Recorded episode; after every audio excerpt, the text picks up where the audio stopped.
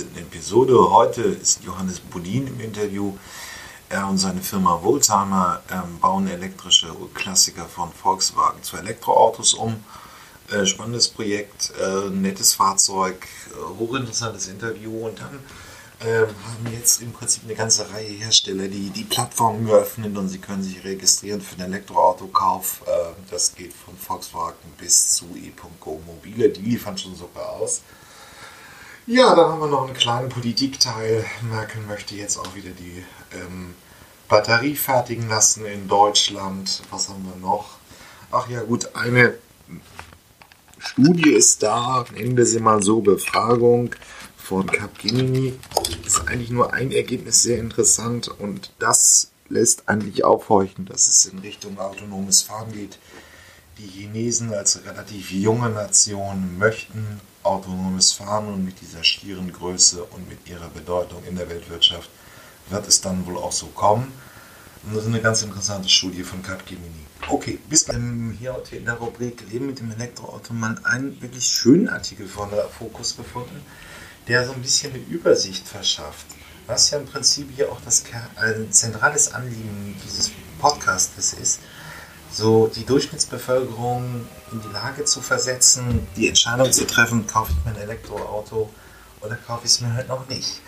Ähm, und das haben sie hier eben auch gemacht. Sie sind die fünf Antriebskonzepte einmal durchgegangen. Also wenn man den Diesel nicht mehr will oder man will ihn doch noch.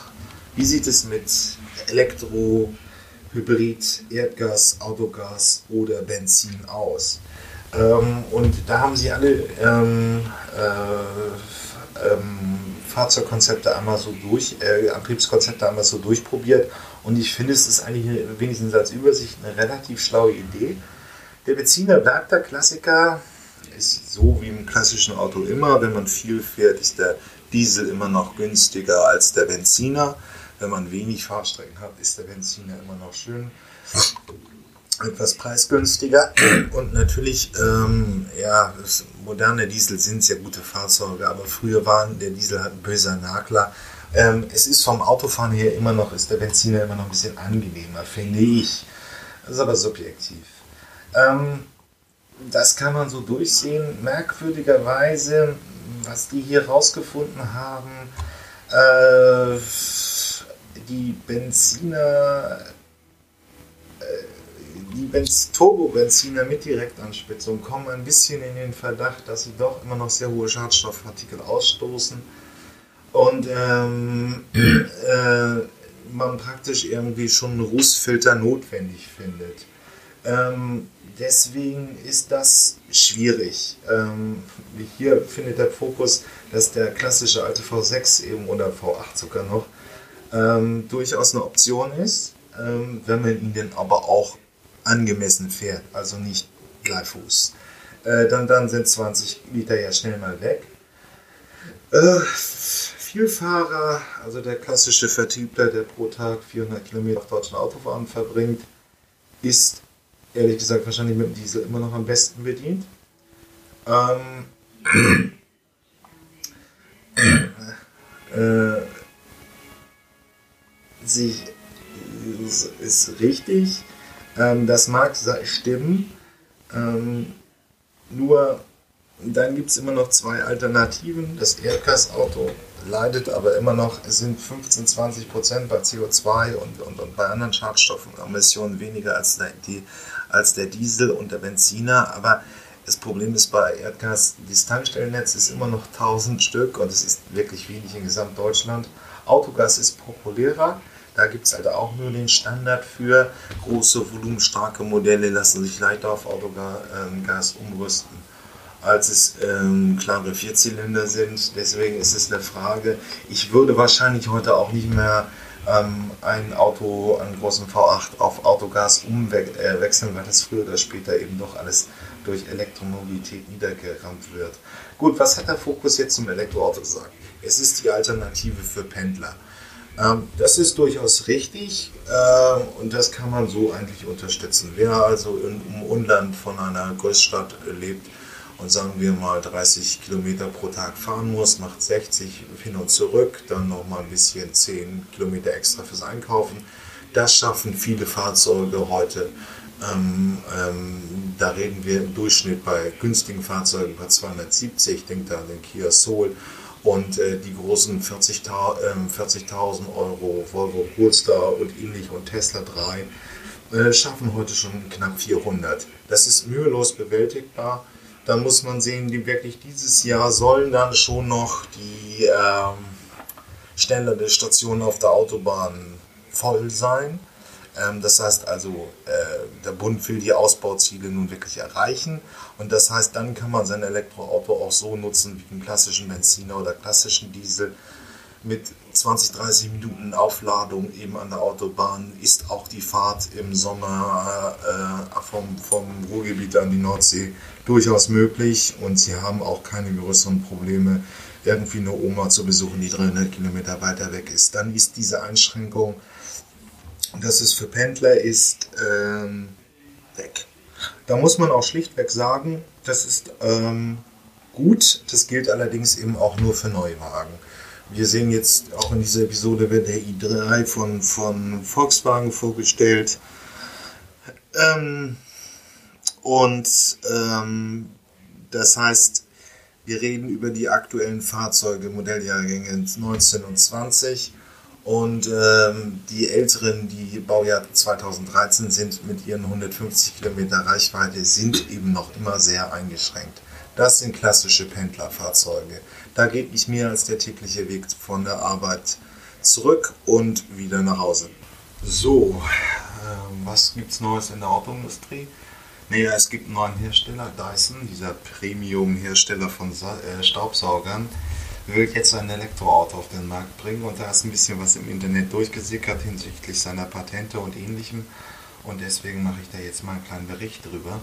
Es ist natürlich eine ziemlich heiße Nachricht, dass ein Staubsaugerhersteller glaubt, er hätte die technisch-logischen Kompetenzen, um in den Automobilmarkt einzusteigen, aber es ist nicht von Hand zu weisen.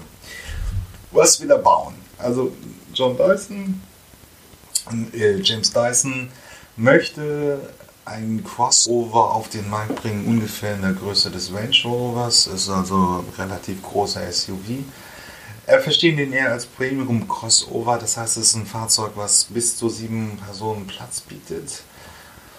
Und äh, ähm, es sollen zwei Elektroautos, äh, zwei Motoren verbaut werden, einmal vorne, einmal hinten, damit im Fahrzeugraum schön viel Platz ist.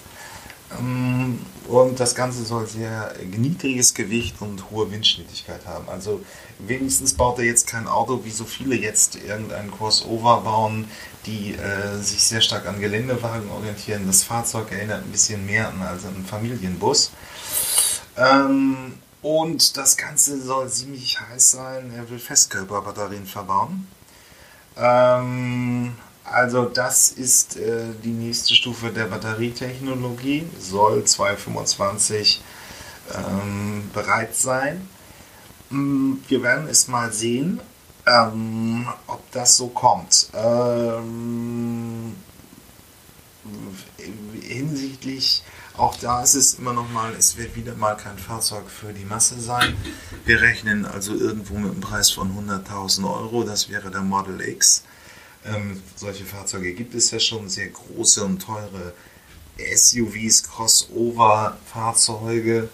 Ähm, und das Ganze soll in Singapur gebaut werden und 2020 soll die Fertigung beginnen. Man wird sehen, ob es kommt ähm, und dann schauen wir mal.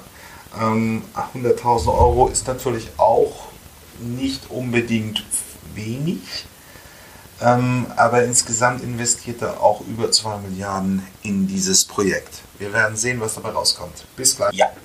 Ähm, Modellverstellung die erste. Opel hat laut gegeben, und äh, großen Rundumschlag angekündigt. Ähm, 2024 wollen sie voll elektrifizierter Autohersteller sein, was allerdings bedeutet, dass sie auch nur, dass sie auch den Hybrid mitdenken. Aber die größere Nachricht ist, der Opel E-Corsa kommt auf den Markt. Ein sehr attraktives Fahrzeug, äh, also sehr attraktiver Preis für den Kleinwagen in dem Bereich. Also ein Volkselektroauto. Ähm, wir werden es mal sehen, wann er kommt. Die Rahmendaten sind ähm, bekannt gegeben am 4. Juni, also von jetzt an in drei, vier Wochen soll er bekannt gegeben werden. 8,7 von 0 auf 100. Das ist ordentlich. Höchstgeschwindigkeit ist gedrosselt bei der 150. Naja. Also, und die wichtigen Fakten beim Elektroauto, es wird äh, aufladefähig an der Wallbox zu Hause, also in der Ladesäule zu Hause sein mit 11 kW. Dann dauert die Vollaufladung 5 Stunden. Ähm, das ist nicht unbedingt viel. Ähm, schnellladefähig ist das Fahrzeug auch, ähm, allerdings nur bis 100 kW. Audi und andere Fahrzeugmarken sind heute bei 150. Experimentalstationen, also Experimentalfahrzeuge laufen auch schon mit 350 kW. Aber bei 100 kW äh, sollen 80 Prozent in 30 Minuten aufgeladen werden, damit das Fahrzeug eben auch ist ja hauptsächlich dann auf Landstrecken einsetzen, also bei Autobahnfahrten relevant. Was haben wir noch? Der DS, ähm, naja, es nutzt die Technik äh, ähm, des PSA-Konzerns. Opel ist ja vor ein paar Jahren übernommen worden von PSA, also General Motors hat ihn es an PSA verkauft. PSA ist der Autohersteller hinter Peugeot und Citroën, der diese beiden französischen Marken bündelt. Und die Technik ist übernommen worden vom DS3 Postback. Also Citroën bietet ähnliches ähm, auch an. Das gleiche wird bei Peugeot wahrscheinlich auch verkauft werden in der Massentechnik. Und wir haben eine Reichweite von wahrscheinlich 300 Kilometern im strengen WLTP-Modus. NFC ist weniger streng und da kann man ausgehen, dass es 450 Kilometer Reichweite sind. Preise sind noch nicht bekannt, aber es wird wahrscheinlich, wenn ich mich äh, wenn ich es mal eine, eine Prognose wagen darf, eben ein paar tausend Euro sein über den günstigen Verbrennerfahrzeugen. Das würde auf jeden Fall jetzt zum Marktgefüge passen. Die anderen Hersteller sind auch ungefähr so weit, dass es 5.000, 6.000 Euro mehr kostet, das Elektroauto zu kaufen im Vergleich zum Benziner. Das rechnet sich dann nach einem Jahr, wenn man den Benzinkosten mit den, von den Stromkosten abrechnet. Und das erwarte ich eigentlich beim neuen elektrischen Corsa auch. Okay, spannendes Fahrzeug von Opel. Bis gleich. Ja, und die zweite Nachricht heute bei den Modellvorstellungen wird ein bisschen intensiver. Äh, Peugeot, ähm, der elektrische 208, also ja, ist noch der Kleinwagen, ist jetzt auch ähm, bevorbestellbar. Ausgeliefert wird das Fahrzeug, ich hatte es glaube ich in der dritten, vierten Episode beschrieben, auch noch äh, Anfang 2020. Laut Pressesprecher von Peugeot ist er schon relativ populär. Und damit kommt der PSA-Konzern jetzt insgesamt mit seinen jetzt dann auch schon fast drei Marken Opel, Citroën, Peugeot mit elektrischen Fahrzeugen auf den Markt. Und äh, interessanterweise ähm, kommt es eben, kommt er dann eben, ist er jetzt vorbestellbar, im Winter dann eben da. Mehr ist eigentlich nicht zu sagen. Wenn Sie jetzt für ein Peugeot entscheiden, kann man ihn vorbestellen. Was haben wir noch? Das Fahrzeug ist eigentlich äh, ähm, von mir schon vorgestellt worden. Okay, bis so, nun geht es los. Der i.go Mobil Live wird seit gestern ausgeliefert. Die Kleinserienfertigung hat begonnen. Was sind die Hintergründe? Nun ja, ähm, das deutsche Startup e.go am Mobil stellt ja, ähm, kommt aus der RWT Aachen, unsere Rheinisch-Westfälische Technische Universität. Das ist ein Spin-off von Professor Schuh ähm, und baut nun im Prinzip einen elektrischen Kleinstwagen, der jetzt an die Bevölkerung ausgeliefert wird oder an die Kunden. Ähm, sehr spannendes Fahrzeug. Die Fertigung ist jetzt insgesamt, ich glaube, dann um neun, neun, acht Monate verschoben worden. Es hieß eigentlich, dass es auch schon im letzten Herbst losgehen sollte. Das ist ein bisschen verschoben worden, weil es Probleme gab. Nun werden die ersten Fahrzeuge ausgeliefert werden.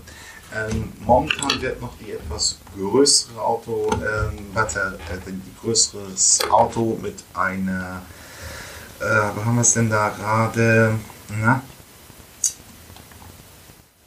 Mit der 60 äh, der Elektroauto mit der 60, mit 60 kW und 21,5 Kilowatt pro Stunde Batterie ausgeliefert. Ähm, demnächst in ein paar Monaten soll dann auch der kleinere Fahrzeug, das kleinere Fahrzeug Live 20 auf den Markt kommen mit 40 äh, Kilowatt und einer 20 Kilowatt äh, pro Stunde Batterie. Ähm, das, der kleinere wird auf jeden Fall nur 15.000 Euro kosten. Auch da kann man sich das in einem Prinzip im Kopf ausrechnen. Ähm, der Ab, der Benziner ab von Volkswagen kostet 10.000 Euro, macht also eine Preisdifferenz von 5.900 Euro. Nur, ganz ehrlich muss man dazu sagen, äh, dass, äh, dass wenn man Benzin von ähm, von äh, Strom abzieht, im Prinzip auf eine sehr kleine, ähm, nach sich ein paar neun Monaten bis zu einem Jahr wieder rechnet. Das heißt, weil das Elektroauto halt einfach im täglichen Betrieb weitaus günstiger ist. Sehr schönes Fahrzeug. Momentan haben sie 3300 Vorbestellungen und rechnen von der Jahreskapazität von 15.000 Fahrzeugen, die sie dann sukzessive ausbauen wollen. Ähm, boah, ähm, also wenn man jetzt einen bestellt, bekommt man ihn nach ein paar Monaten sicherlich auch noch. Das ist im Elektroautobereich auch eher selten. Die haben auch immerhin schon 450 Beschäftigte in Aachen im äh, Technopark. So, wunderbar. Capgemini, die Unternehmensberatung, hat mal wieder eine Studie veröffentlicht zum Thema autonomes Fahren. Das ist immer ein bisschen schwierig. Menschen werden gefragt zu einer Technologie, die sie noch gar nicht kennen können. Aber ich habe trotzdem mich entschieden, das mal einmal hervorzuheben, weil äh, sehr interessant ist, äh, welche Nationen ein sehr positives Erwartungshaltung gegenüber dem autonomen Fahren haben. Und machen wir es kurz, es ist China. Ähm, weit über dem Durchschnitt freuen sich die Chinesen auf das autonome Fahren. Sie sind ja noch momentan noch keine große Automobilnation. Ähm, sie sind immer noch relativ arm auch wenn sie der große Treiber der Weltwirtschaft sind. Aber das ist was anderes. Und deswegen ist es eben sehr spannend zu sehen, dass es in China eine sehr positive Erwartungshaltung gegen das autonome Fahren geht. Und wir tun uns eigentlich, also Deutschland tut sich da wenig mit anderen europäischen Nationen. Man sieht es sehr negativ äh, und freut sich nicht aufs autonome Fahren. Das ist eigentlich auch relativ klar. Wir haben auch eine sehr alte Gesellschaft. Das ist ja, Durchschnittsalter ist schon über 40 in fast allen europäischen Nationen. Und das ist bei den Chinesen eben auch anders. Ähm, da ist noch eine gewisse Lust auf neue Technologien da. Und wenn China es will, das autonome Fahren, dann wird es kommen, weil der Markt einfach so riesig ist. Diese riesige Skalierung der Auto in China kann keiner in der Mobilitätswirtschaft und auch nicht in der Autowirtschaft. Bei den Autoherstellern auch nicht vorbei. Und da haben wir eigentlich dann die große Schnellschraube, dass wir es da sehen werden. Ob es in Deutschland kommen wird oder so schnell, ist eine andere Frage. Ob es auch in den europäischen Nationen so kommen wird, ist auch eine andere Frage. Aber China treibt es einfach. Und da kann man eben auch noch Städteplanung. Ich hatte das ja in meinem Beispiel über die Elektromobilität in Shenzhen wo man einfach auf der grünen Wiese äh, ähm, den, den ÖPNV umkrempeln kann. Und da hat man es halt gesehen und es wird auch dann beim autonomen Fahren soweit sein. Okay, bis gleich. Das war die Episode 15 von Elektromobil in die Zukunft. Es hat wieder mal Spaß gemacht und bitte geben Sie mir ein Like auf irgendeiner Plattform, auf der Sie es hören oder ähm, ähm, abonnieren Sie meine Podcast-Reihe. Und sonst sind Sie immer wieder aufgefordert, egal was, ob er am Autohändler oder Elektroautobesitzer, kommen Sie mit mir in den Podcast und teilen Sie mir Ihre Erfahrungen mit der Elektromobilität mit. Das wird Ihnen vielen weiterhelfen, die sehr vor, dem nächsten, vor diesem Schritt selber stehen. Okay, bis gleich.